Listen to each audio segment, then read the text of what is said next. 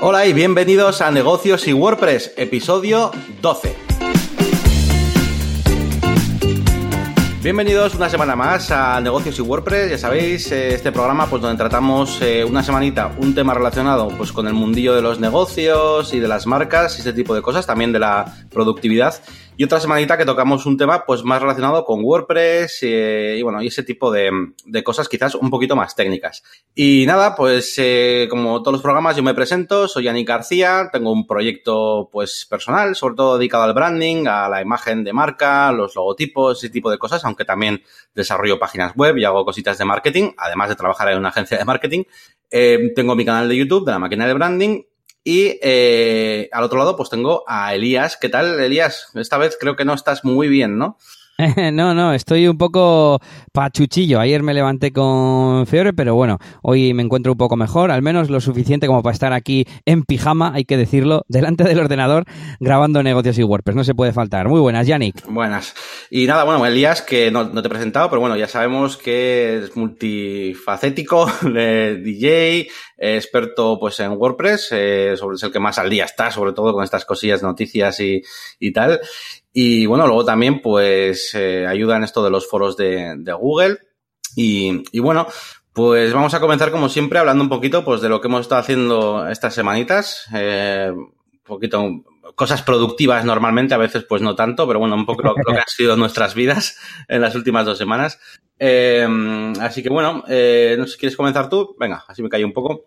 Bueno, pues lo más chulo es que estuve en Euskalpod. Eh, lo anuncié en el último episodio y ese mismo fin de semana estuve en Urnieta. Llegué a la comida porque el día anterior ya tenía un compromiso nocturno y, bueno, pues hizo que no pudiera asistir por la mañana. Pero nada, muy bien, muy bien. Un ambiente muy chulo. Me recordó mucho a, la Euskal Party, Euskal Encounter, eh, con gente un poco, digamos, afín a ti. Sobre todo, pues estuvimos hablando de, podcasting y de tecnología. Y nada, mi, mi charla fue después de comer. Tenía un poco de miedo porque incluso yo tenía toda la tripa llena, comimos un montón. Y seguido, seguido de la comida fue mi, bueno, mi charla, he dicho, mi directo, mi podcast en directo. Pero yo creo que estuvo bien, interactué bastante con el público, haciéndoles preguntas, eh, haciendo que levantaran la mano, como hace Chema Alonso. Y bueno, yo creo que estuvo adecuado, más o menos, porque como ya dijimos fue algo genérico de consejos básicos. Al final me hicieron preguntas y ya lo tengo en eliasgomez.pro y hay todo. Hay podcast, hay presentación, hay incluso vídeo de la emisión que se hizo en directo, así que si queréis ver ahí unos planos, primeros planos míos ahí graciosos, pues ahí, ahí me tenéis.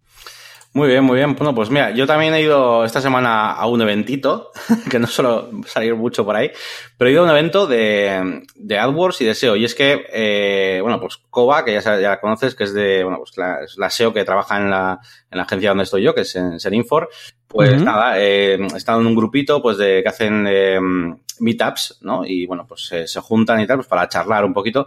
Y bueno, me invitó a ir a mí, de hecho al final ella no fue, y, fui yo. y, bueno, en, principio era sobre, sobre AdWords y, SEO, pero bueno, la verdad es que estuvo muy interesante porque tuve la oportunidad pues, de conocer primero pues, a otros profesionales y que hablan de SEO y AdWords, que es un tema que yo no controlo demasiado. Eh, y bueno, pues eh, cogí pequeñas cositas y se va aprendiendo, ¿no? Pero también estuvimos hablando bastante de, negocios en general, ¿no? Y es que al final eh, hay muchas... muchos negocios, sobre todo tiendas online y cosas así, que, que fallan y no tiene que ver con el SEO o, con cosas demasiado técnicas, sino más bien pues con cosas de estrategia, de branding, de marca. Así que pude participar bastante eh, en ese tipo de, cuestiones y nada, fue muy interesante compartir ahí pues conocimientos y como como decían, ¿no? en la propia, en la propia Meetup, pues compartir también, eh, pues enlaces, eh, bueno, y otras, y otras cosas entre todos, ¿no? Proyectos incluso. Y nada, yo creo que volveré. Hemos hecho un grupito pues, bastante, bastante majo y habrá un grupo de Facebook. Así que, así que bueno, pues quizás vaya, ya te digo, ¿eh? fui con la intención de aprender un poquito pues, sobre SEO y demás, pero sobre todo aprendí un poco eso de, de, de, experiencias de la gente. Estuvimos hablando pues también de cómo tratar con los clientes, de, oye, ¿cómo presupuestas esto? ¿Cómo presupuestas lo otro? Oye, y el cliente no te dice esto, lo otro. Así que estuvo, estuvo muy bien en ese sentido.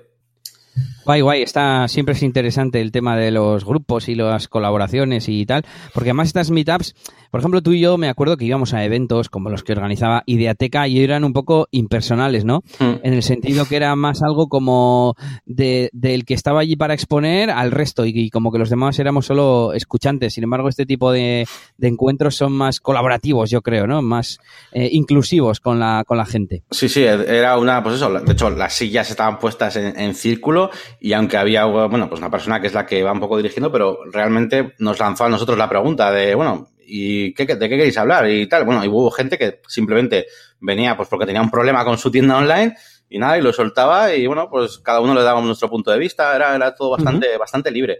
Y eso pues estuvo, estuvo muy chulo. Pues bien, bien, bien. Eh, yo, mira, hoy te voy a hablar de un sitio web que también es una newsletter sobre WordPress eh, que se llama Enlace Permanente. El otro día mm, volví a escucharlo, bueno, porque creo que también ha hecho, va a empezar a hacer podcast, pero bueno, yo lo escucho, ya sabes, con el servicio este de, mm, de audio a través de artículos y, dije, jo, esto no lo hemos recomendado en el podcast, así que, bueno, te lo recomiendo, se llama enlacepermanente.es y bueno, pues un poco usando, ya sabes, el nombre este que tienen los enlaces en WordPress, enlace permanente, y son noticias semanales de, WordPress, algunas cosas son pues tutoriales, otras cosas son novedades como tal, pues de Gutenberg siempre hay alguna, em, un poco noticias del sector, todo lo que tiene que ver con WordPress, WooCommerce, editores visuales, ahora es a tope con cosas de la... Eh, a ver cómo es en castellano, RGPD, GPRD, ya no me, se me han olvidado las RGPD, creo. RGPD, exactamente, Reglamento General de Protección de Datos, ¿verdad?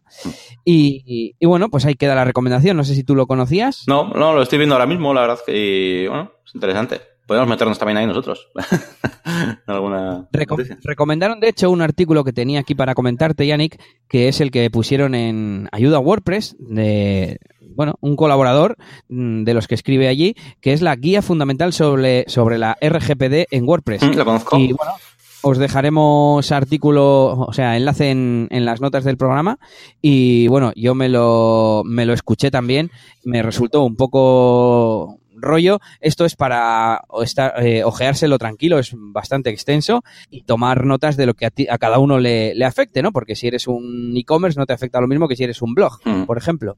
Y, y nada, hacerte como tu checklist y, bueno, tener un poco el resumen. Bueno, esto ya está bastante resumido, entre comillas, pero bueno, eh, os, lo, os lo recomiendo. Y hablando de RGPD, ¿qué tal va la implantación en Serinfor, en los proyectos de Serinfor? Bueno, pues bien, hemos hecho una pequeña, una pequeña guía eh, de, procedimientos.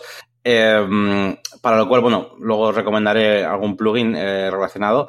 Em, pero bueno, lo importante es que, bueno, lo que hemos hecho ha sido eh, escribir un, post, un artículo, donde explica un poquito, pues, la cantidad de, cosas que hay que realizar. Más que nada porque a, la hora de ofrecerlo a nuestros clientes, em, claro, he pasado de siempre, ¿no? Que si el cliente no conoce de qué va el tema, muchas veces es difícil que lo compre, ¿no? O sea, o incluso le puede parecer caro si no sabe lo que es. O sea, entonces, queremos que haya un poco de información, ¿no?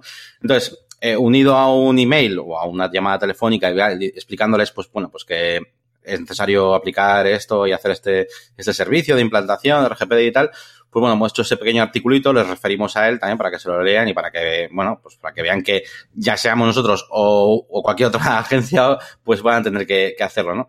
Y, y bueno, pues estamos ya, ya empezando a, a paquetizar eh, un poco todo. A ver, paquetizar ya, eh, claro, si yo ahora a un cliente pues le hago toda la implantación, eh, pues claro, voy a dedicar X horas, imagínate, pues 6 horas. Ya al segundo pues tardaría un poco menos, al tercero un poco menos. Entonces lo que vamos a intentar hacer es tener todo como muy, eh, no sé, para poder hacerlo lo más rápido posible, ¿no? Pues un formulario de, Google, de Google Docs para enviar al cliente para que rellene ciertas cosas. Eh, el plugin nos, eh, lo utilizamos y exportamos la configuración para luego poder implantarlo a todos los demás, etcétera. Entonces, bueno, estamos como haciendo esa especie de, de pack, ¿no? De, de, paquete para luego ayudar a todo, a todo el mundo. Y todo, aún así, todavía yo sigo investigando ciertas cosas. Eh, pues bueno, pues porque claro, eh, yo qué sé, eh, te pongo un ejemplo. Yo tengo páginas web en PrestaShop y, y, de hecho esta semana me han pedido poner un sistema de valoraciones eh, que, que, además eh, funcionará bien con los rich snippets estos de, de, Google y tal. eh, para que tú pongas estrellitas, ¿no? En un producto en la tienda online. Bueno, pues eso también te, se tiene que poder borrar desde el panel del usuario y todo. Entonces, claro, hay ciertas cosas que bien, vale, pero en un PrestaShop con un módulo externo, joder, ahí qué hacemos, ¿sabes? Entonces, eh, todavía hay muchas cosas en el aire, pero bueno, ahí avanzamos. Yo creo que tendríamos que hacer un día de estos, aunque sea ya cuando haya entrado el reglamento definitivamente en vigor el próximo mes de mayo, yo creo que tendríamos que hacer un, un episodio especial, digamos. Sí, sí. El otro día leía yo dos noticias a ver si, si, las dejamos también en las notas del programa. Una sobre que va a desaparecer el juiz, porque atenta a la privacidad de datos, digamos también. Uh -huh. y, otra, eh, que una de las, sus, de las eh, cosas que va a obligar a hacer es a simplificar los términos de servicio de las compañías online y que sean de, de fácil entendimiento, con un lenguaje llano y, y, que no sean tan extensas y tan difíciles de comprender como hasta ahora. No sé si te han bombardeado esta semana un montón de servicios con emails diciendo que actualizaban su sus, sus eh, condiciones, porque a mí un montón de ellos. Eh, sí, sí he visto, he visto algunos y, y sí, bueno, ya me, ya me, he dado cuenta de que, bueno, con lo del juiz eh, también lo, lo, estuve mirando y es que es una, es, una, un movidón todo esto, ¿eh? o sea, es una pasada la cantidad de cosas que afectan a Analytics, para las métricas, bueno, hay que activar el anonimato para muchas cosas, bueno, es que afecta a muchas cosas, la verdad. Uh -huh. Y bueno, cuéntame más cosas de estas de tu canal de YouTube que he visto que lo has tenido ahí en marcha. Pues sí, bueno, he estado haciendo cosillas, he hecho, bueno, he publicado dos vídeos, uno hice un vídeo pues eh, hablando un poquito de, de, cómo hice la música para el canal, eh, pues nada, con el, con el teclado este, el pianito que, que, ya dije que me compré, pues bueno, pues explicando un poquito, pues eso, pues cómo hice la, la canción de la intro, eh, que bueno, fue un vídeo simplemente, bueno, pues también un poco para que la gente conozca un poco otra fa faceta más en mí, pues que está en mí, ¿no? Igual que los videojuegos, seguramente algún día algún, algún hueco van a tener los videojuegos también dentro de mi canal. Y, y, bueno, luego también, pues bueno, animando un poquito a la gente, pues bueno, pues a que el tema de la de componer música y tener tu propia música para el canal, pues al final también te hace branding, te hace marca. Y nada, hice ese vídeo y luego publiqué, publiqué una pequeña broma, un pequeño chiste, un doblaje de acerca de Elementor, ¿no? Hago ahí un, una, especie de mofa del Visual Composer, ¿no? Porque es que justo aquella semana había salido ya Elementor 2.0. Y, mm. y, nada, pues hice un pequeño doblaje de la peli de Jurassic Park y, y la verdad es que ha estado bastante gracioso, entre que es corto y el mundo necesita reírse y, y es una cosa que es fácilmente digamos... Eh, consumible. Consumible. La verdad es que está teniendo bastante más engagement que cualquiera de mis vídeos. Así que, vamos, no descarto para nada hacer nuevas, nuevas ediciones de este tipo de vídeos. A mí me gustó mucho y, y, yo lo he compartido y parece que a la gente le ha gustado. Así que yo te animo a hacer más. Sí, sí. Y, y bueno, antes, de... antes de nada, te voy a dar una cosita de estas. Un aplauso para Yanni que está dándole caña ahí al canal pues sí, no, además estoy, tengo muchas ideas, estoy también escribiendo, eh, tengo ahí como una hoja de Google Drive pues para meter ideas para nuevos vídeos y la tengo ahí, la tengo ahí a fuego. Eh, bueno, iba a comentar rápidamente que iba a decir que estaba utilizando Elementor 2.0 oficial eh, ya bastante bien y tal, así que ya pudo hacer tu, tu reto de la con Castro. eh, y, y, bueno, y eso, y estoy preparando algunos vídeos para la máquina de branding, eh, pues interesantes, los siguientes que solamente publique, los tengo ya un poquito preparado lo que quiero hablar, son tres. Eh, hay uno que es eh, cómo vender productos por internet y un poquito pues cómo enfocarlo, ¿no? Es decir, tú puedes tener un producto único eh, o puedes tener un producto com común y mundano, pero al que le añades servicios o valores añadidos, ¿no? O puedes tener un producto mm, mundano y además no tienes valores añadidos ni nada. Entonces, pongo un poquito en el escenario esas tres opciones y digo un poquito, pues, qué herramientas o qué tecnología o que incluso hasta qué tipo de SEO tienes que hacer, ¿no? Eh, y luego quiero hacer otro vídeo eh, hablando un poco de una reflexión que he tenido esta semana, pero no sé cómo hacer este vídeo. Seguramente será un vídeo muy cortito, igual de un par de minutos con una reflexión acerca de la importancia de, de cómo elegir los empleados para, para, una empresa. Porque me estoy encontrando muchas empresas que me vienen ahí con sus valores de marca y lo que ellos quieren transmitir y no sé qué y no sé cuál. Y luego conozco por dentro la empresa y no sé, pues ellos igual están vendiéndote como que son muy cercanos y no sé qué, y luego realmente sus empleados pues no hacen ningún servicio de atención al cliente bueno, ni, ni saben hablar bien con la gente y, y como que chocan.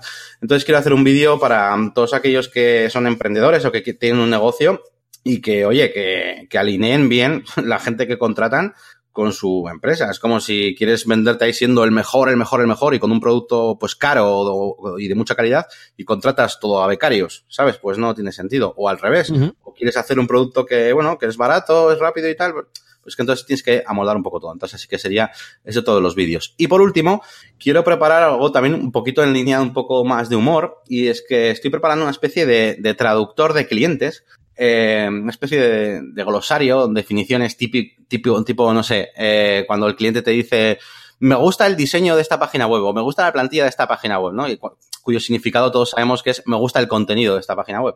Y nada, y, bueno, pues este glosario es un poquito también en, sentido ahí medio broma, pero bueno, pues mucha, pero un poco para ayudar a la gente, ¿eh? Porque yo conozco también, a, raíz de haber estado en el meetup este y hablar con, con otros colegas del sector, estoy viendo que muchas veces no entendemos lo que quieren decirnos los clientes y, y, bueno, muchas veces consiste en, bueno, pues eh, entenderlo, entenderlo claro, ¿no?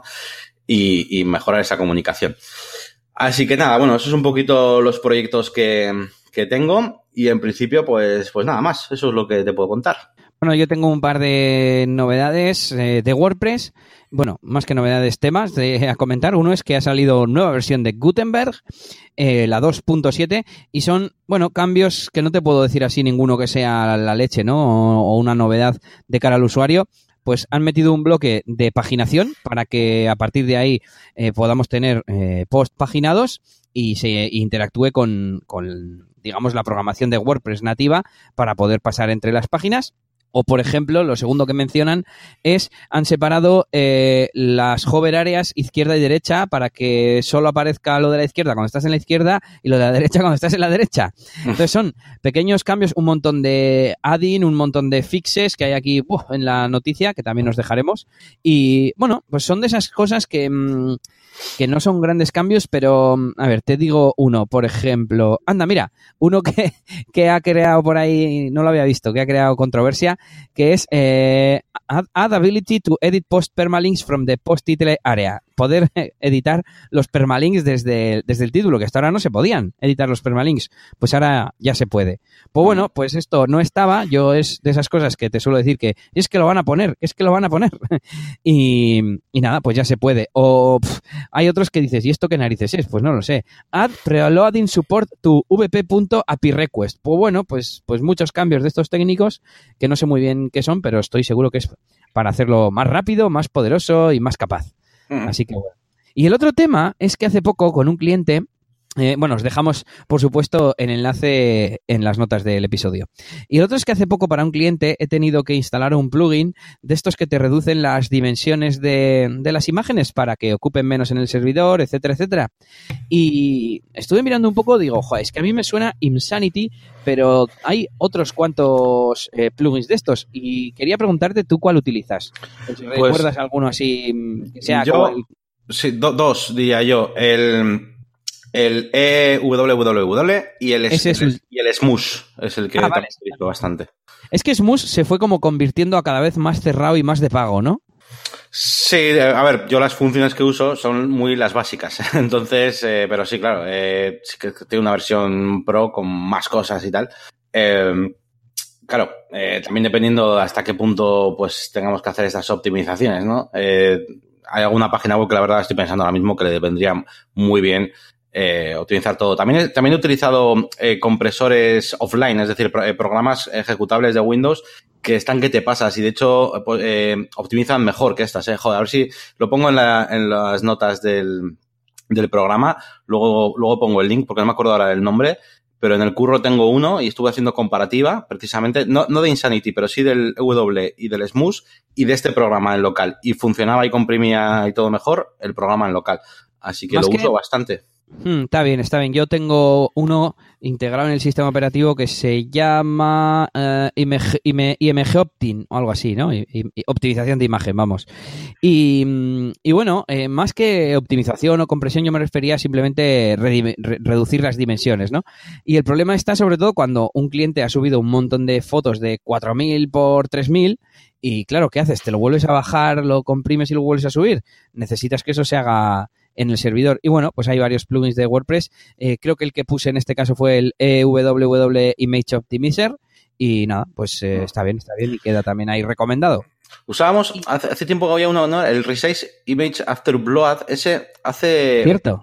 También, ¿no? O sea, le poníamos ese para que le pones un tamaño, ¿no? Y eso, y cuando subes la imagen creo que te cambiaba la original por, por esa, ¿no? O sea, por la que... Sí, eh, al final, eh, poco a poco, eh, estos plugins van haciendo cosas parecidas. Es decir, eh, igual este antes solo, el que tú has dicho, solo hacía foto a foto, pero igual ahora las que existen ya lo puedes hacer. Creo que tengo una comparativa a medias, ya, ya voy a buscar y, mm, y estaría bien tener un, un artículo explicándolo y eh, comparando un poco.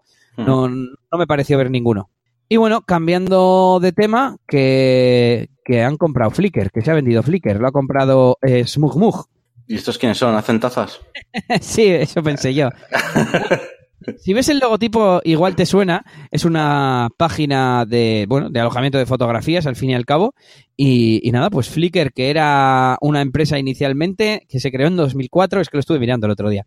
En 2005 lo compró Yahoo y el año pasado creo que ha sido eh, Verizon compró Yahoo Mm. y, y ahora Verizon se ha deshecho de Flickr y pues no sé qué ha visto Smugmug aquí, pero bueno, como nos gusta mencionar tema de compra de empresas, pues, pues ahí queda la compra de, de Flickr por parte de Smugmug por una cantidad todavía no revelada.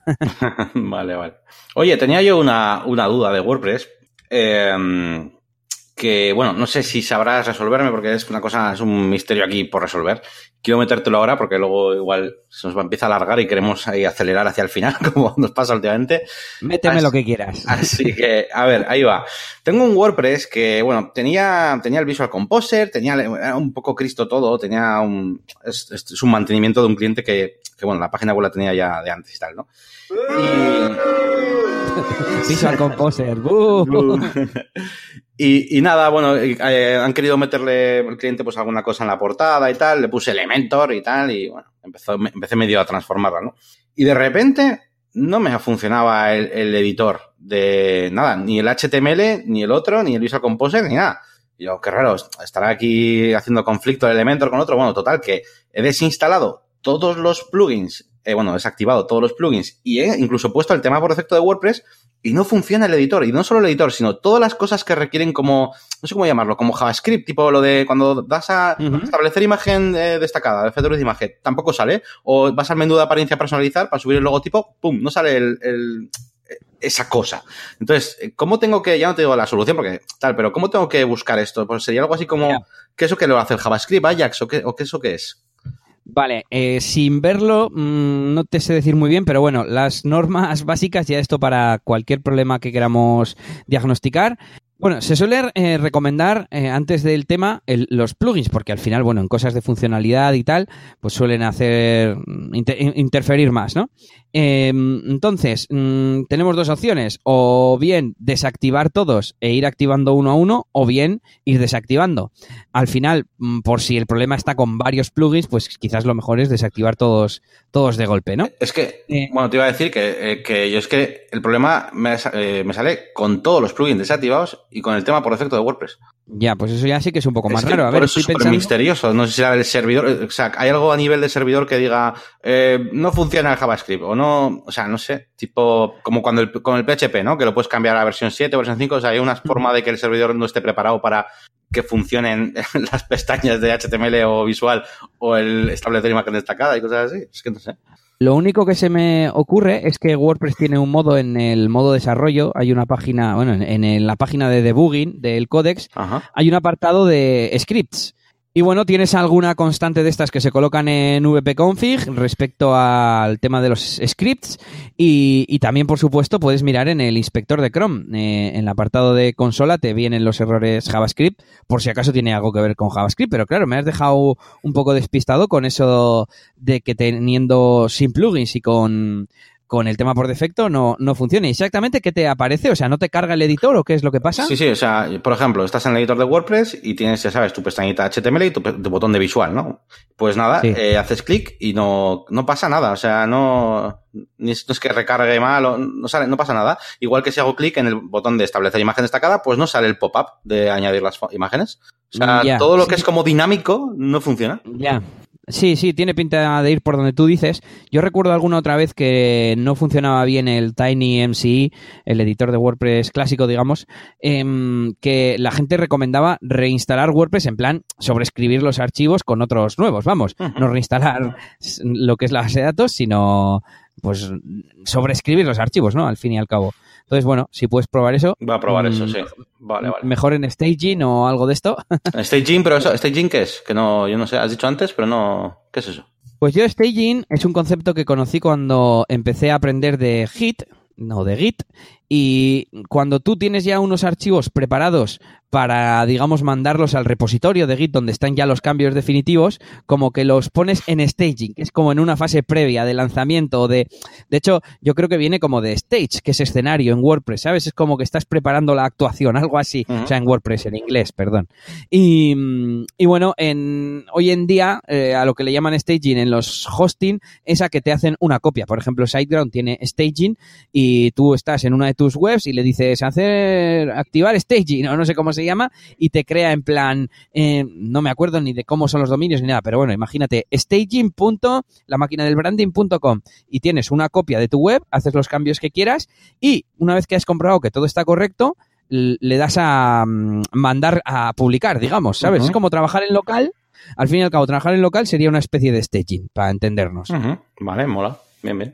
Pues Lo bueno es que estás en, un entorno exactamente idéntico, claro, porque estás en el propio servidor, ¿no? Que es uno de los mm, problemas que suele haber al trabajar en local, por eso existe todo esto de los contenedores que hay ahora, de Docker y de todo eso, porque lo que haces es replicar el, entorno en el que se ejecuta la web en, producción, en el entorno real. Le pones el mismo MySQL, el mismo PHP, el mismo servidor web y, bueno, si tienes staging, pues no necesitas trabajar en local. Claro, claro, no, y además cuando se trata de arreglar un error, pues yo lo que quiero es, eso, es replicar el servidor, porque igual en local sí me funciona bien, ¿sabes? Si el problema es del servidor, entonces claro, necesito hacer eso.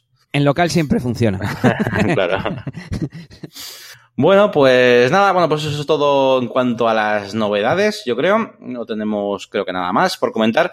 Así que, bueno, lo siguiente ya sería eh, hablar de esas webs y esos programas, esas recomendaciones que os hacemos en todos los episodios.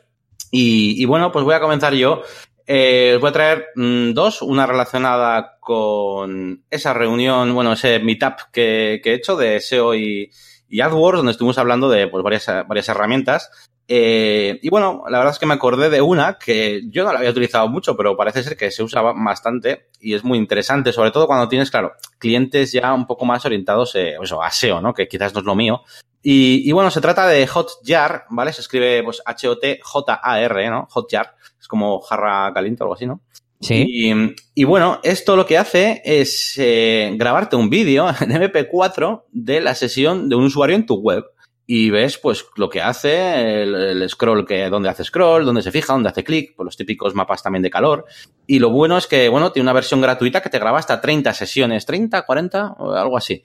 Eh, y está, está muy guay, está muy guay. Yo lo he estado probando y tal, porque no, bueno, lo conocía y nunca lo había probado. Y el otro día fui al, al meetup este y, dije, ah, pues lo voy, voy, a probar. Y lo he probado y está, la verdad es que está muy chulo. Así que nada, esa es una de las recomendaciones. Eh, que bueno, aunque no te guste el SEO ni nada, es que solamente pues, ya sea por usabilidad, por ver si tu web está bien enfocada o cómo son tus usuarios, está, está bien y está muy curioso. Así que os lo recomiendo. Yo no lo he usado nunca, pero la conocí en, en una de las meetups de WordPress Bilbao y, vamos, fue como alucinante. En plan, ¿cómo? ¿Un vídeo de lo que está haciendo el usuario? Yo creo que lo que hace es registrar las posiciones y los clics y que te genera el vídeo, ¿sabes? O sea, no está haciendo captura de pantalla de, del navegador, ¿no? No mm, creo. Te hace como una animación del cursor, ya. Yo, a ver, no creo que sea, ya, yo no sé si será una. Yo igual que, que es lo que dices tú. Pero bueno, el resultado sí que es como sí, sí. Si, el, si el usuario está haciendo circulitos y tal, pues eso igual, un poco más igual, pero pero bueno, la, verdad es que la han, ido actualizando porque, por lo que he visto, hace poco me he vuelto a meter, claro, para poder probarla. Y antes, por ejemplo, pues no, no tenía en cuenta mm, eh, cuánto scroll hacía y no sé, hay muchas cosas nuevas que han puesto y están, están guays. Y claro, yo... Dime, dime que si la usas, que, que, lo cuentes por aquí. No sé si, si la has usado últimamente, pero es que, es, por un lado es lo que tú dices. A ver, eh, para querer saber esto es que ya estás muy metido en tema de analítica y de optimización y SEO y demás. Pero bueno, eh, si lo usas con algún cliente, me interesa saberlo. Vale, no, todavía no lo he usado con, con, clientes, pero bueno, pues es fácil que al siguiente que le hagamos alguna campañita ya un poco potente, eh, pues sí, pues lo hagamos. Además tenemos en la agencia, sobre todo en la agencia, tengo algunos proyectos pues grandes en el sentido de que le llevamos un poco todo, ¿no? Todo el marketing. Así que bueno, esta herramienta nos va a venir, nos va a venir bien, porque de hecho muchos proyectos pues participamos activamente dentro del proyecto del cliente y lo que queremos es, optimizar, optimizar, vender y vender. Así que, bueno, pues seguramente la, utilicemos. Y claro, yo, una de las dudas que tenía, claro, y es un poco, ¿esto es RGPD friendly o, o qué, no? Porque, claro. Y, y, bueno, pero bueno, creo que de momento creo que no hay ningún problema porque es como muy anónimo lo que te viene ahí realmente. Pero bueno. Y bueno, relacionado con RGPD, eh, vengo a recomendaros un plugin que se llama eh, Delete Me, eh, que bueno, que lo que hace es una de las partes que, que más eh, quebradores de cabeza me está dando a mí con esto de RGPD, que es la parte de, del derecho al olvido, ¿no? Donde el usuario pues tiene que tener una especie de área donde poder eliminar cosas, ¿no? Hay varios plugins dependiendo de, de qué cosas queremos eliminar, pero el más básico, el que a todo el mundo os va a servir, seguro, para eliminar pues tanto los comentarios como post de un usuario, como link, como la propia cuenta de un usuario de WordPress, sobre todo esa parte es muy importante, es este, ¿no? Es Delete Me. Y, y bueno, hay muchos plugins, ya te digo, en, especial que hagamos, pues hablaremos de más, pero yo creo que el más importante es este, porque casi todos los, los demás plugins, pues eh, hay como, recopilan como muchas herramientas, ¿no? Pues para poner la casilla de verificación esta, de aceptar, lo otro y tal, y mirando muchos artículos, como el que has comentado tú antes, de ayuda a WordPress, pues te dan como mucha variedad de cosas. Pero este creo que no estaba, o por lo menos no me pareció verlo en el, post ese de, ayuda a WordPress, y para mí es uno de los importantes porque hace esto de que el usuario tenga una especie de, mi cuenta, ¿no? Y, nada, pues ahí lo dejo, esas son las dos recomendaciones. Muy bien, pues interesante también. Yo me suena haberlo visto en, en ayuda a WordPress, pero en algún artículo anterior y tal. Y bueno, yo todavía no me he mirado esto, te veo a ti más puesto. Y nada, si hacemos algún día el especial, seguro que podremos dar más herramientas. Y nada, eh, yo te voy a recomendar, o voy a recomendar a la audiencia un par de herramientas, una web y una aplicación. La web es Pixabay, mm, Pixabay, y casualmente eh, esta semana la he estado utilizando bastante para redes sociales de un cliente y es pues un sitio de fotos de stock pero gratuito. Em, sí que es verdad que el catálogo es limitado, pues por ejemplo pones formación y, salen cuatro cosillas comparado con, bueno, de hecho te sugiere fotos de pago de, de, sitios de pago y, y dices, joder, qué diferencia. Pero bueno, para salir del paso en cosas así sencillas, pues está bien. Y y el otro es una aplicación que, que, utilizo e incluso he pagado, que se llama Atext, que sería pues la versión sencilla y barata de Text Expander. Bueno, realmente no sé si hay algo que, que esta aplicación no haga, pero bueno, yo le saco bastante partido, sobre todo ahora en el tema este de DJ de eventos, tengo un montón de, de textos predefinidos. Además está muy bien porque tú puedes poner eh, por ejemplo, mmm, hola, un espacio que luego vas a rellenar. Eh, mm, eh, ¿Habéis tenido ocasión de leer el presupuesto? Si, te, si tenéis alguna duda, os estoy a vuestra disposición. Un saludo. Y en el hueco tú pones el nombre de la persona. Te sale como un pop-up, pones el nombre de la persona y se rellena todo puesto con el nombre que has rellenado. Vale, vale. Es como para hacer. Vale, es que no, es que no me acordaba de lo que era el Text Expander y estaba diciendo a ver si, ah, a ver si explica el ejemplo y así me acuerdo de lo que es y no quedo mal. Vale, bueno, Text Expander es para que tú, por ejemplo, eh, a ver uno que tenga mucho sentido. Por ejemplo, mmm, tengo un snippet guardado con una abreviatura que es pre-pend, de presupuesto pendiente, ¿vale? Entonces, ese es precisamente el que dice, eh, tengo vuestra solicitud pendiente y quería saber si habéis tomado una decisión, bla, bla, bla, bla, bla, bla, ¿sabes? Eh, entonces, además de, eh, esa es la funcionalidad básica, expandir texto, ¿no? Una, una abreviatura, poner un texto súper largo. Pero lo bueno es que además tienes en plan variables, no sé hasta qué punto se me está ocurriendo ahora, pero imagínate, nos vemos, yo qué sé, imagínate que la validez de algo es de un mes, pues que la fecha sea la de hoy más un mes. Eh, puedes mm, poner eh, campos de texto para rellenar, puedes poner desplegables. Aquí os mando las fotos o los vídeos del evento y yo no tener que, a ver, fotos o vídeos tardo menos en escribirlo que en elegir del drop down, pero para que me entiendas, ¿no?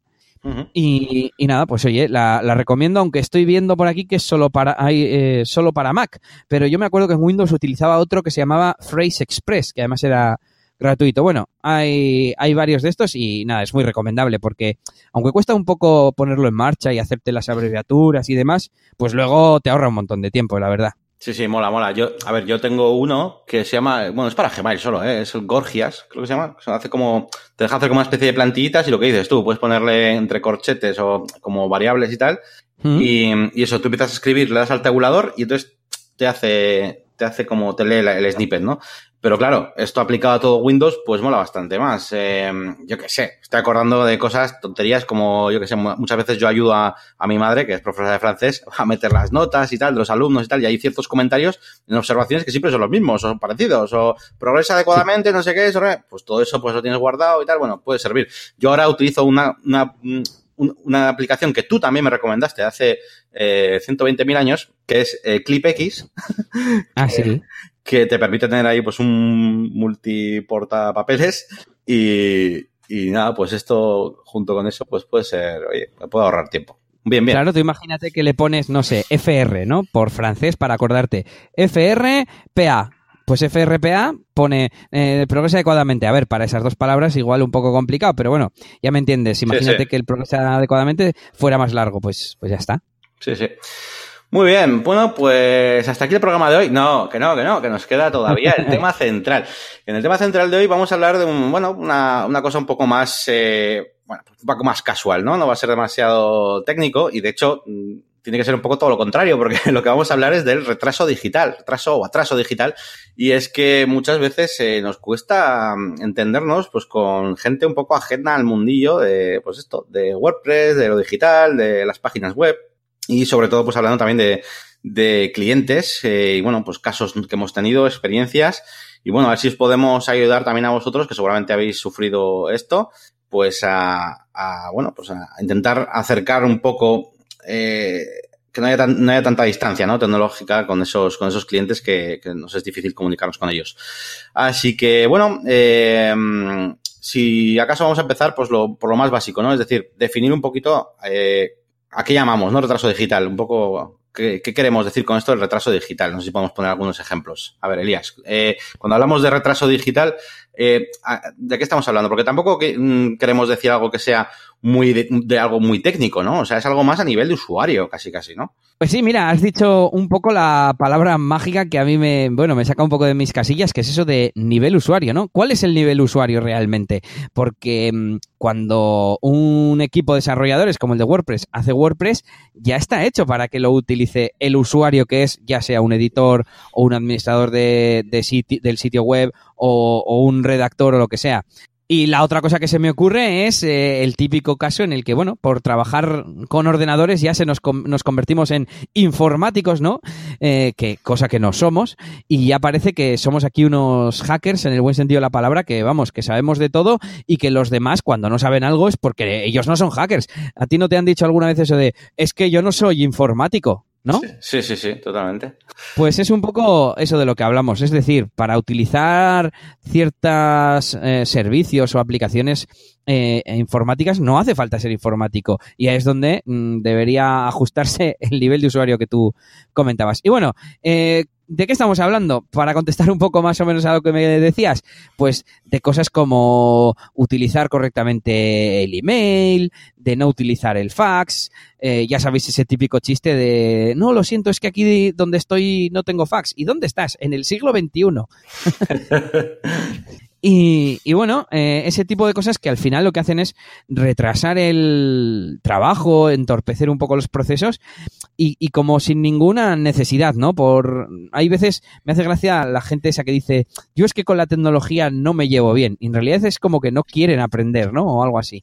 No sé si, si te has aportado algo. Sí, sí, sí, exactamente. Al final es, lo has definido muy bien, ¿no? Es como, pues eso, eh, hay, hay gente que yo creo que, bueno, pues simplemente no, no utiliza la, la, tecnología, pues por diversos motivos, pueden ser simplemente pues por el sector que, en el que está, o, lo que sea, ¿no? Pero, pero lo que es importante es que a día de hoy ya eh, ciertas cosas de la tecnología, de lo digital, ya están en, en el día a día de cualquier persona, ¿no? O sea, el WhatsApp no es algo de informáticos, ¿vale? O sea, el saber mandar una foto, ¿no?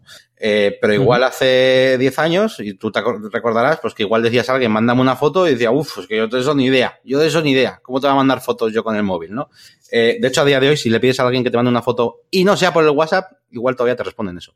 Sí, sí, eso eso me ha pasado a mí. Y es en plan, a ver, tu móvil viene con email. Estoy seguro de que tienes Gmail instalado o el email habilitado. Mm, bueno, mm, Gmail, lo, más seguro es que tengas Gmail y que tengas tu cuenta de Google, pero la gente pues ni lo sabe porque no le presta atención, tiene la cuenta para descargarse aplicaciones y todo lo demás. Le da igual. Mira, una anécdota. Yo tengo un familiar más joven que nosotros que cada vez que cambia de móvil se hace una cuenta nueva de Gmail. No se acuerda de... Ni, no es que no se acuerde de la contraseña, no se acuerda ni de la cuenta. y les da igual perder los contactos y todo eso. Pero bueno, sigamos. sí, sí, no, eso yo lo he visto alguna vez que he ido a, alguna, bueno, a una tienda de estas de alguna operadora, no sé si es Cartel, Vodafone, la que sea, eh, y hay gente, pues hay típicos señores ahí tal con, el móvil, lo que sea, oye, me, lo cambias tal, y cuál era su cuenta, ¿no? Y le intentan ayudar y, no, no hay tu tía, no, no se puede.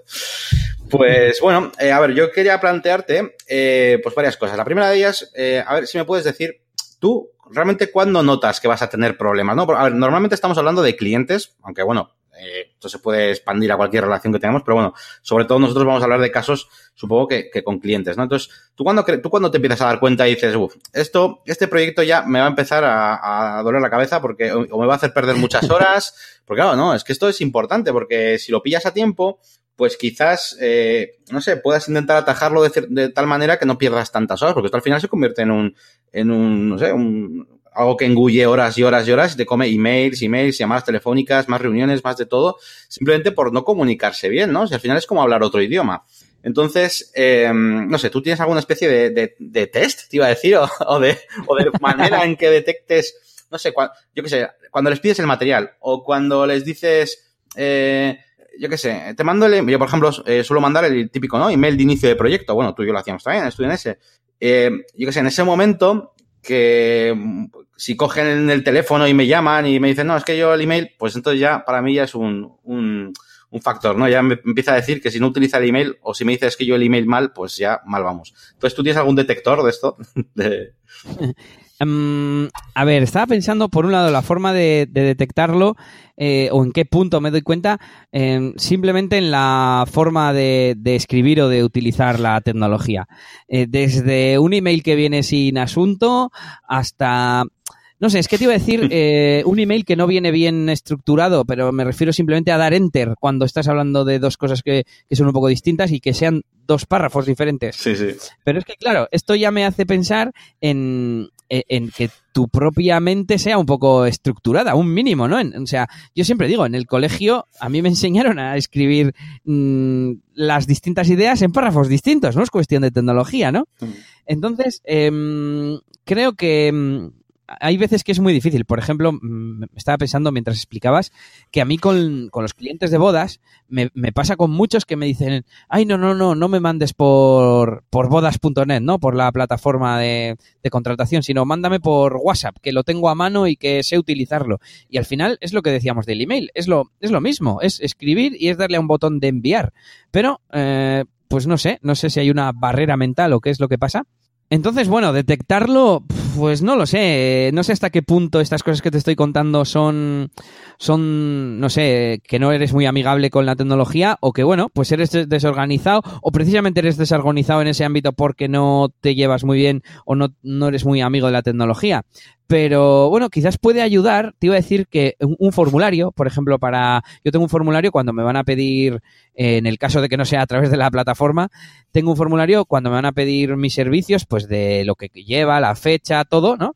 Eh, pero me pasa con clientes que les mando un formulario y luego me rellenan lo que quieren, ¿sabes? Y si pones un campo obligatorio, te lo rellenan con cualquier eh, mierda, iba a decir, para, para que se pueda mandar el formulario y con una respuesta que no es válida. Entonces, no sé, lo veo, lo veo un poco complicado. Eh, lo único que se me ocurre es mm, no esperar eh, que, que, vayan a funcionar de una forma que tú entiendes y, entre comillas, obligarles. Decirles, oye, mira, yo trabajo así, tal. Por ejemplo, mira, una cosa que me está pasando mucho ahora es eh, con los emails, me voy a centrar ahora en los emails. Uno es gente que no te pone asuntos en los emails y luego me cuesta mucho más encontrarlos. Y dos, eh, que me contesten eh, a un email anterior con otra cosa o me mezclen dos temas en un mismo email. ¿Sabes? Y sobre todo, si me estás contestando, imagínate que yo la semana pasada hablé contigo y hoy para hablarme de otra cosa me contestas a ese email.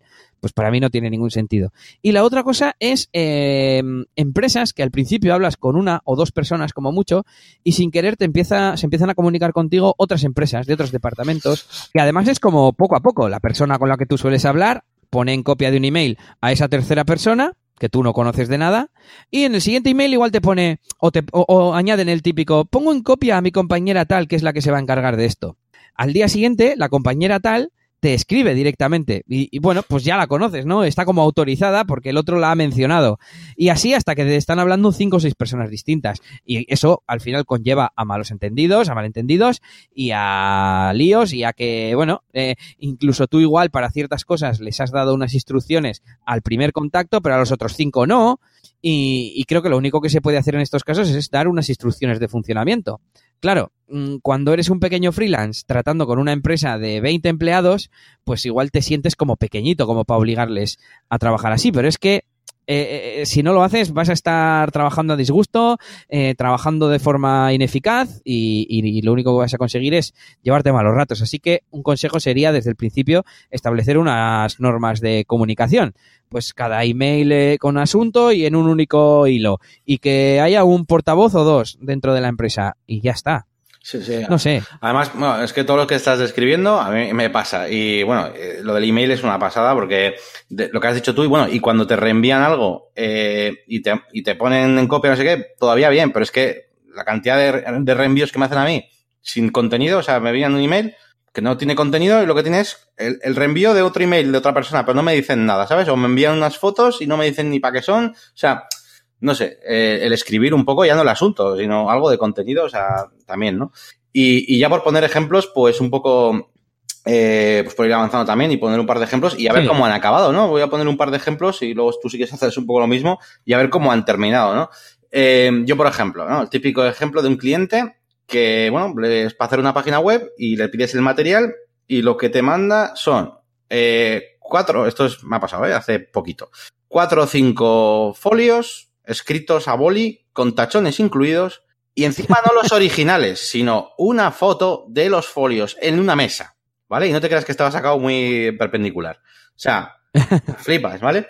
Eh, entonces, claro, eh, ¿qué haces, no? O sea, al final, hombre, puedes tener suerte como tuve yo, y se trataba de una web, pues era una landing para, no me acuerdo para qué era, igual era para una peluquería o algo así, que no era muy complicado, eso es, no era muy complicado, y bueno, bueno, pues venga, lo transcribo tal. Además, como en principio eh, las páginas web que hago yo eh, sí que tienen esa connotación de, de, bueno, tú pásame los textos que luego yo les voy a dar una vuelta, ¿no? Y tal, les voy a poner un poquito de, pues, eh, tus valores los voy a intentar eh, reenfocar mejor, tal, y te, te, ayudo. Pero bueno, una cosa es eso, otra cosa es que tenga que andar transcribiendo, ¿no? Entonces, uh -huh. eh, claro, si tienes suerte y son poquitas, vale, pero si son muchas, como nos pasó a ti y a mí una vez, ¿no? Eh, que nos dieron ahí 50 hojas o más, o 100 hojas eh, con las fotos incluso fotocopiadas y todo, ¿qué, ¿qué, hacemos? no? Pues en ese caso lo único que puedes hacer es, es decirle al cliente, oye, pues mira, pues eh, es que mira, no, no, tengo contemplada la transcripción y, y oye, me lo tienes que, que, pasar en formato digital, o si quieres te lo transcribo, pero, pero como no es mi trabajo habitual, ya, ya yo ni siquiera entro en el tema de que porque se pueden sentir hasta insultados o yo qué sé. Entonces yo no entro, entro, en el tema de que estoy viendo mal, simplemente le digo que como la mayoría de mis clientes me lo da en formato Word, yo en el presupuesto no lo tengo incluido, la transcripción. Simplemente les digo eso y, y ya está, ¿no? Sí, me parece bien. Iba a añadir incluso que tú no, no, lo tienes por qué tener contemplado. Pues contratas a un. Igual que no, no tienes traductores en tu equipo, ¿no? Que nos pasaba a veces claro. con el tema del multidioma que hablamos eh, hace dos o tres programas. Y, y, bueno, pues tú no lo tienes por qué tener incluido. Y, y, y simplemente eh, lo que tú decías, no, no, hay que tratarlo como un error, sino como un requisito. No, mira, el requisito de trabajar conmigo es que me lo des en formato digital. Punto, ya está. Y así no, como tú dices, no sé, no tienes por qué ofender a nadie. Te echas a ti mismo las culpas, ¿no? Yo es que soy raro y pido las cosas en digital. Sí, y estaba pensando en el email eh, y, bueno, eh, eh, al final yo ya no pido que se usen cosas, mm, o no espero que se usen cosas modernas, en plan Slack, Asana, o incluso me hace gracia que el sistema de Zoho Invoice, de facturación, tiene un portal del cliente que puedes habilitar para que el, tu cliente tenga un usuario y se meta a ver las facturas y tal, lo cual en realidad es súper chulo, es como tener tu propio panel de, no sé, de, de, de, cualquier servicio que tienes, ¿no? Si tú tienes un servicio contratado conmigo, pues yo te doy acceso a, tus facturas, pero claro, que alguien use eso es como imposible, ¿no? Es como, no, no, a mí mándamelo a email. Y bueno, precisamente que, que yo no espero que los clientes utilicen eso, pero sí que al menos utilicen el, el email correctamente. Pero bueno, ¿qué te parece si pasamos ya del email? Porque además de la parte de reenvíos también podríamos hablar mucho. Y lo que decías de escribir algo, por favor, cuando reenviéis algo, aunque ya vaya implícito, o sea, se tardan 10 segundos en poner, oye, eh, Elías, aquí tienes el logotipo para ponerlo en la web, punto, ya está. Aunque vaya implícito, no sé. Sí, además yo, yo luego busco cosas y si no pones eso, ni el asunto ni nada, y luego pones eh, nombre del cliente, logotipo y no sale nada, pues a no ser que empieces a poner eh, locuras de hashtags como hacía el boluda, pues no sé cómo lo vas a encontrar. Así que si escribís, mejor. Y bueno, como tú me preguntabas antes o me comentabas, ¿cuál es el, motivo? ¿Es la edad? ¿Es la relación del, del, sector en el que se trabaja con la tecnología? ¿O, por qué pasan estas cosas? Pues yo no creo que, a ver, yo no creo que tenga que ver con, con la edad directamente. Evidentemente hay un sector de la población que, pues, debido a la edad, pues, eh, digamos que tiene un uso de la tecnología, pues, más limitado, ¿no? O sea, eh, mis padres, pues, hacen un uso de la tecnología eh, pues yo qué sé, ¿de qué? Pues de tiendas online, de cosas así, pero evidentemente pues no están igual tan metidos, por ejemplo, en temas de redes sociales. Y claro, al no estar tan metidos en temas de redes sociales, pues todo lo que es eh, a la hora de compartir una imagen o incluso eh, el hecho, el, el concepto de tener imagen de perfil, por ejemplo, o sea, ese tipo de pequeñas cositas, pues no las, no las usan. Pero bueno, yo creo que en general no tiene que ver con la edad y tiene que ver un poquito, pues, con, un poco con la, con, con tu forma de, de, de, comunicarte, ¿no? Yo, yo conozco personas que son, que son tecnológicamente hablando, pues más eh, atrasados, ¿no? Digamos, o más que atrasados, pues que no, utilizan la tecnología, porque la típica frase de es que no me gusta la tecnología o yo con los ordenadores no me llevo bien,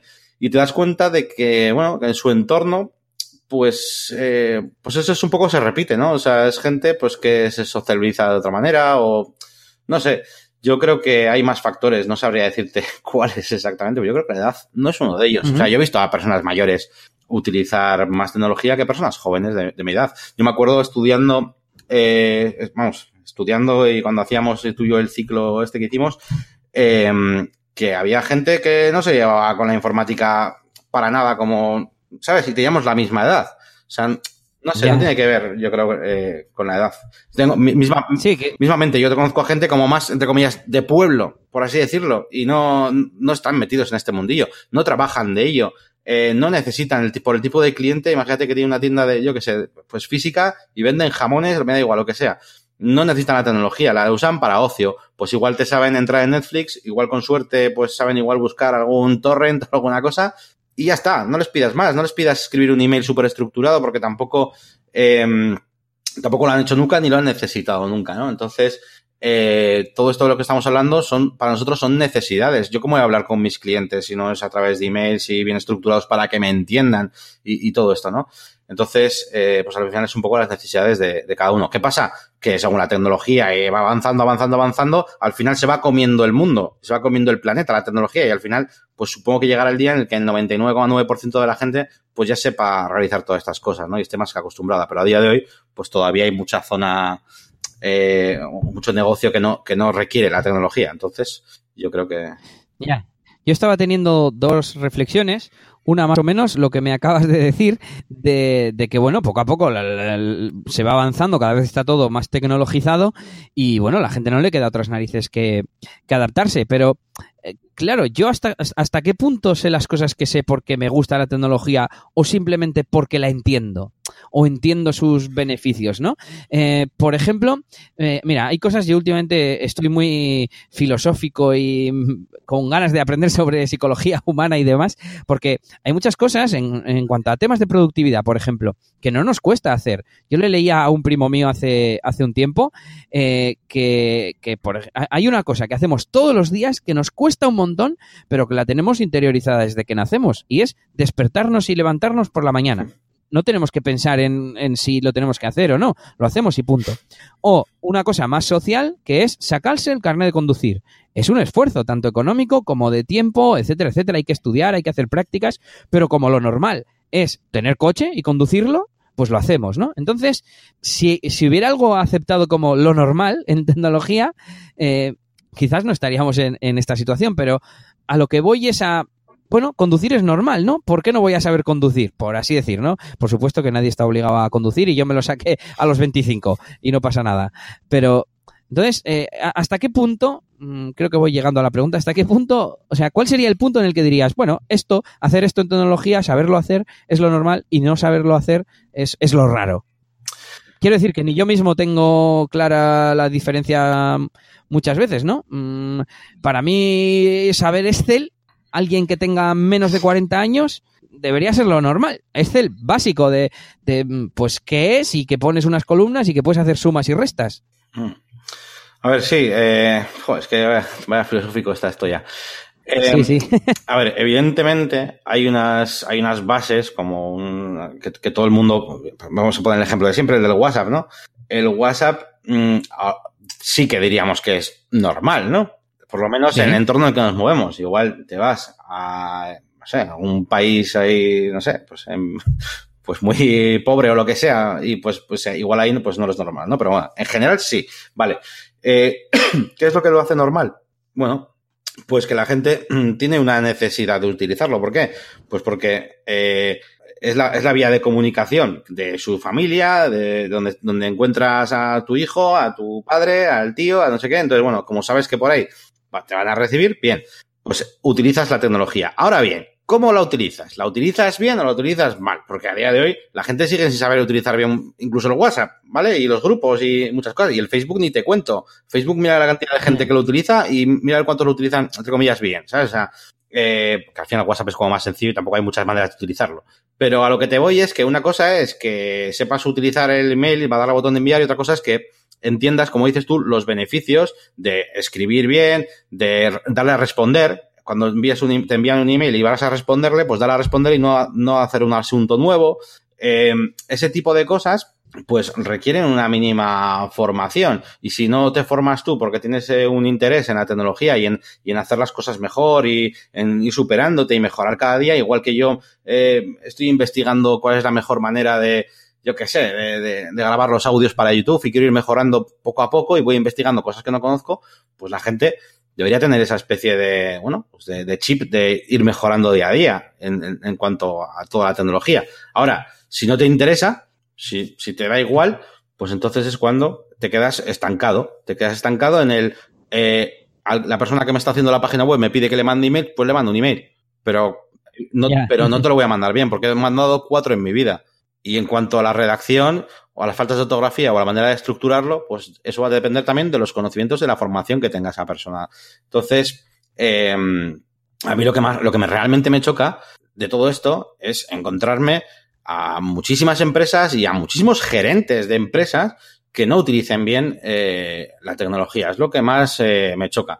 Y no supongo que será pues porque delegan esas cosas a otras personas, porque si no, no lo entiendo, eso es lo que me choca. Pero que exista gente que no las utilice bien, pues bueno, pues es relativamente normal.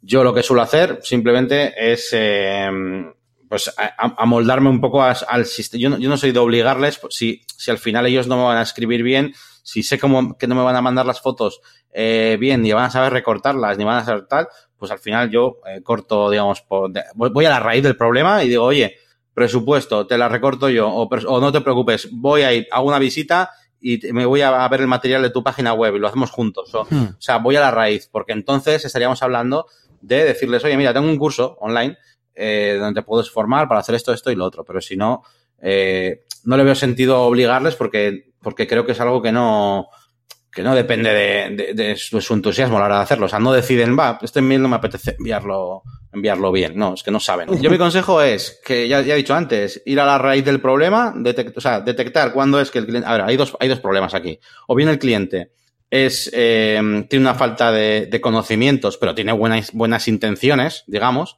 Entonces tú al cliente le puedes decir, eh, yo, yo, solo, yo lo veo, porque yo veo, tengo clientes que, que, se les ve, que no han escrito en su vida un Word y nada y tal, pero yo les digo, oye, eh, me tienes que mandar por email esto, esto, esto, esto, y le mando el típico email de inicio de proyecto pidiéndoles el texto de cada sección. Y tardan la leche, pero cuando me lo mandan, me mandan exactamente lo que les he pedido. Igual me hacen alguna liada de mandarme 10 emails diferentes y en cada email me mandan un Word, cosas así. Pero bueno, eh, pero hacen lo que les pido y hay buena intención, entonces bueno, pues ahí le puedes ir aconsejando. Pero cuando se trata de que hay una diferencia tecnológica, de que ves de que, esa persona te va a llevar eh, por un camino que te va a hacer perder mucho tiempo, yo eh, corto de raíz y digo, oye, mira, pues es que veo que no, no, no, no nos vamos a entender así, porque eh, andar de esta manera o que me mandes el material en, textos, nada, pues vamos a hacer una cosa, voy a ir a, me voy a acercar a tu tienda y voy a llevar una grabadora, no sé, lo intentéis atajar y es el consejo que os doy, porque si no, no vais a poder cambiar el mundo. Y es una cosa que a ti te ha pasado muchas veces, que tú, tú, tú siempre has tenido un poco la, la intención de, de, cambiar el mundo en el sentido de decirle, decirle, a las personas, oye, tío, pero intenta aprender, que mira qué ventajas tiene esto, mira lo otro, sí, mira sí. tal. Y que no, que no, que no, que no, que no se puede. No se puede. Hay que ser un poco pero más egoístas en ese sentido. Sí, bueno, ser práctico, asumir que, sí. que, bueno, como tú decías, no todos somos iguales y por resumirlo, es más cuestión de actitud que de aptitud, ¿no? O sea, no es que sepas o que no sepas, sino que te, te interese no sé si esforzarte o ver las ventajas, como, como tú decías. Y, por cierto, lo malo que dices de que, bueno, pues en, si veo que no lo, me lo va a poder mandar, pues soy yo el que se acerca, etcétera, etcétera. Lo malo es que entonces, claro, en una empresa quizás grande, pues tú mismo quizás puedes mandar a una persona o al becario, ¿no? Por utilizar la figura. Eh, pero es que, claro, si eres tú solo o eres dos o tres personas y uno es el desarrollador web, ya no eres desarrollador web eres otra cosa y es un poco, mm. es un poco triste. Pero bueno, eh, última cosa que te voy a decir y a ver si podemos sacar conclusiones. Estaba pensando en el cliente o en esos clientes en los que te ofrecía mandar información por fax, que nosotros nunca tuvimos fax. Sí, bueno, a ver, lo es que del fax, eh, hombre, yo entiendo que la persona que te quiere enviar un fax, supongo que será su modo habitual de comunicarse con quien quiera que se comunique así, ¿no? Hoy en día. Yo sí que quería hacerte un inciso para que lo diferencies con lo del el que te entrega los textos en papel con tachones. Para mí no es un problema tecnológico, es que yo no lo entregaría así a una empresa. Yo no entregaría a una empresa un trozo de papel con tachones.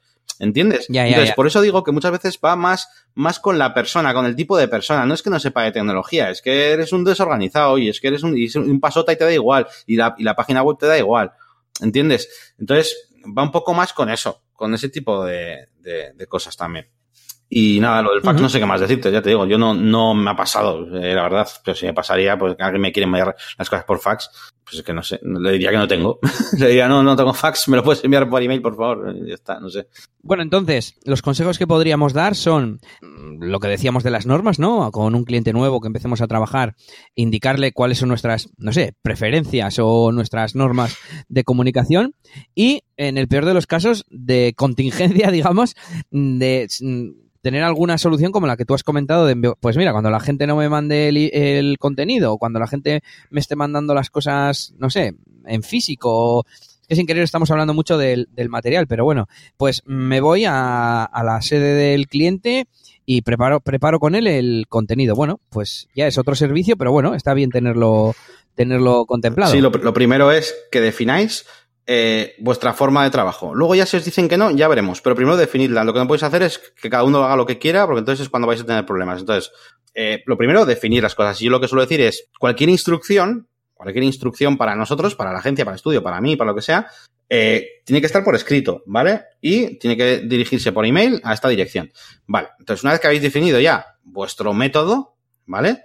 Eh, podéis añadirle si queréis. Eh, cual, eh, también podéis consultar lo que queráis por teléfono o en persona, pero la instrucción tiene que quedar por escrito. Bueno, que os dicen que no. No, es que mira, yo es que con el email, mira, estoy todo el día de un lado para otro. Eh, no, no tengo tiempo de andar redactando tu email con las fotos y las referencias y no sé qué y tal. Bueno, el problema cuál es? Que no tienes acceso a la tecnología.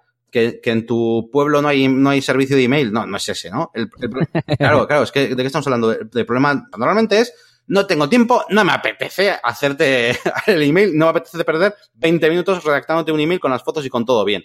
Pues entonces, lo siento, si es porque no te apetece, pues entonces eh, te lo haré yo, pero eh, te cobro, ya está. O sea, y ya está, y ese es, el, ese es el punto. Yo sí que yo soy el primero en que ayuda a la gente y si ve que hay una falla tecnológica, pues les echo una mano o lo que sea, pero cuando es que no le apetece, pero si pueden, si pueden tecnológicamente y como quieras llamarlo, pues entonces, oye, esos son servicios y eso, eso se paga. De hecho, yo tengo algunos clientes eh, que, que no me contratan la página web, sino que me contratan para que yo hable con los que desarrollan la página web y yo haga un poco del de, que hace el material, el que le envía las cosas y todo eso, porque el cliente no tiene tiempo. Uh -huh. Y eso, pues que sepáis todo el mundo que es una cosa que se puede pagar, evidentemente. Igual que se paga el crear textos para la web o lo que sea. Así que nada, no tengáis miedo y ofreced también ese servicio y ya está. Uh -huh. Mira, para ti. Hayan quedado esos consejos ofrecer servicios adicionales de, bueno, ¿qué sería? Como una especie de consultor o de no sé cómo lo podemos llamar. Eh, y aparte el tema organizativo de establecer unos criterios de comunicación, porque si no luego no, no, sabes cómo corregirlo, ¿no? O sea, si de repente hay algo que no te encaja, pero ¿con qué? Si no has definido el con qué. No, pues mira, a mí me imagínate, me comunico solo con una persona y solo por email. O bueno, yo creo que email es un medio hoy en día bastante extendido. Ya no estamos hablando de asanas o slacks o cosas más raras. Mm. Entonces, cuando algo no encaje, pues lo veréis muy, muy claramente. Eso es. Y yo creo que, que ya hemos dicho bastante, Yannick. Sí, sí, yo creo que por el programa de ya vale. Esta pequeña charla acerca del atraso digital, con unas pequeñas reflexiones. No ha sido un tema pues tan, tan técnico como otras veces, evidentemente. Y nada, pues nada, nos queda despedirnos un poco, pero bueno, antes eh, recordar a todos eh, que bueno, ya sabéis que podéis dejar vuestro feedback, vuestras impresiones, pedirnos eh, algún tema para el que queráis que hablemos, o si queréis que, que profundicemos en alguno más del que, de los que hayamos tratado. Y bueno, podéis eh, hacer vuestras peticiones y dejar vuestros comentarios tanto en la propia página web de negocios y WordPress, que es eh, negocioswp.es, eh, como también en nuestras propias páginas web, ¿no? Eh, ¿Cuáles son, Elías? Pues no sé cuál decirte. Eh, pues mira, la mía, djelias.es y eliasgomez.pro. Eh, que por cierto, no te he contado novedades sobre el tema de DJ eventos, pero bueno, ahora te cuento. Y la tuya, la máquina del branding.com. Eso es. Eh, bueno, ya sabéis, para todos, dejadnos ahí vuestras impresiones, comentarios y peticiones. Y a ver qué me, qué me cuentas de, bueno, ¿qué tal va esa web? Ya sabéis que, bueno, nos comentó Elías en el pasado capítulo que había abierto ya su página web, djelias.es. Eh, y bueno, pues ¿qué, ¿qué, tal va eso? A ver, ¿qué, cuéntame. Pues he estado haciendo algunos retoquillos porque tengo un, dos, dos secciones que son similares o pueden parecerlo, pero no son iguales. Una es más mm, enfocado en mis valores, que lo quiero hacer todo sencillo, con todo incluido, etcétera, etcétera, y que me gusta mi trabajo, etcétera, etcétera. Y la otra sección es un proceso en el que explico eh, las diferentes fases de contratación, desde que me contratas, luego la organización del evento, eh, y luego pues ya cuando entrego el material multimedia que recopilo, vídeos, fotos y la sesión. Y, bueno, las he inter, interenlazado entre ellas, etcétera, etcétera, y algún retoquillo por ahí de alguna frase que no estaba muy bien. Pero bueno, mmm, de momento está abierta, tengo muchos planes para la web y la verdad es que no tengo muchas novedades más que, más que eh, de tema de eventos. Mira, te cuento, en esta quincena eh, han entrado tres eh, clientes nuevos, tres leads. Y uno es, eh, o sea, uno se aceptó porque fue el, el viernes pasado, Mm, de repente me llamaron de una empresa para la que ya había trabajado anteriormente y me, me, dijeron, oye, ¿tienes algo que hacer mañana? Y dije, no, pues estoy libre. Y nada, me pidieron un presupuesto, además, eh, claro, eh, al ser un presupuesto propio, con precios propios, pues fue más alto que si fuese como ya, trabajador. Claro. Otra, las otras dos están eh, pendientes y aparte de los a, antiguos, tengo uno, uno rechazado por distancia además, porque era un presupuesto de Burgos y con el desplazamiento, pues digamos que se le iba un poco de, de, precio. Pero bueno, así que esas son las novedades que no te había contado, ya ves tú. Bueno, bueno, está, está bien. Ponte el Hotjar, así ves también en la web a ver qué, a ver qué hace la gente. pues nada, nada más. Eh, ya sabéis, bueno, eh, aquí estamos para cualquier duda, otra vez, otra vez. Repetimos mucho porque es que no nos dejáis feedback. Si lo dejáis, pues igual nos caería un poco. Así que nada, espero que os haya gustado el programa y nada, nos vemos en el siguiente capítulo. Eso es, hasta luego.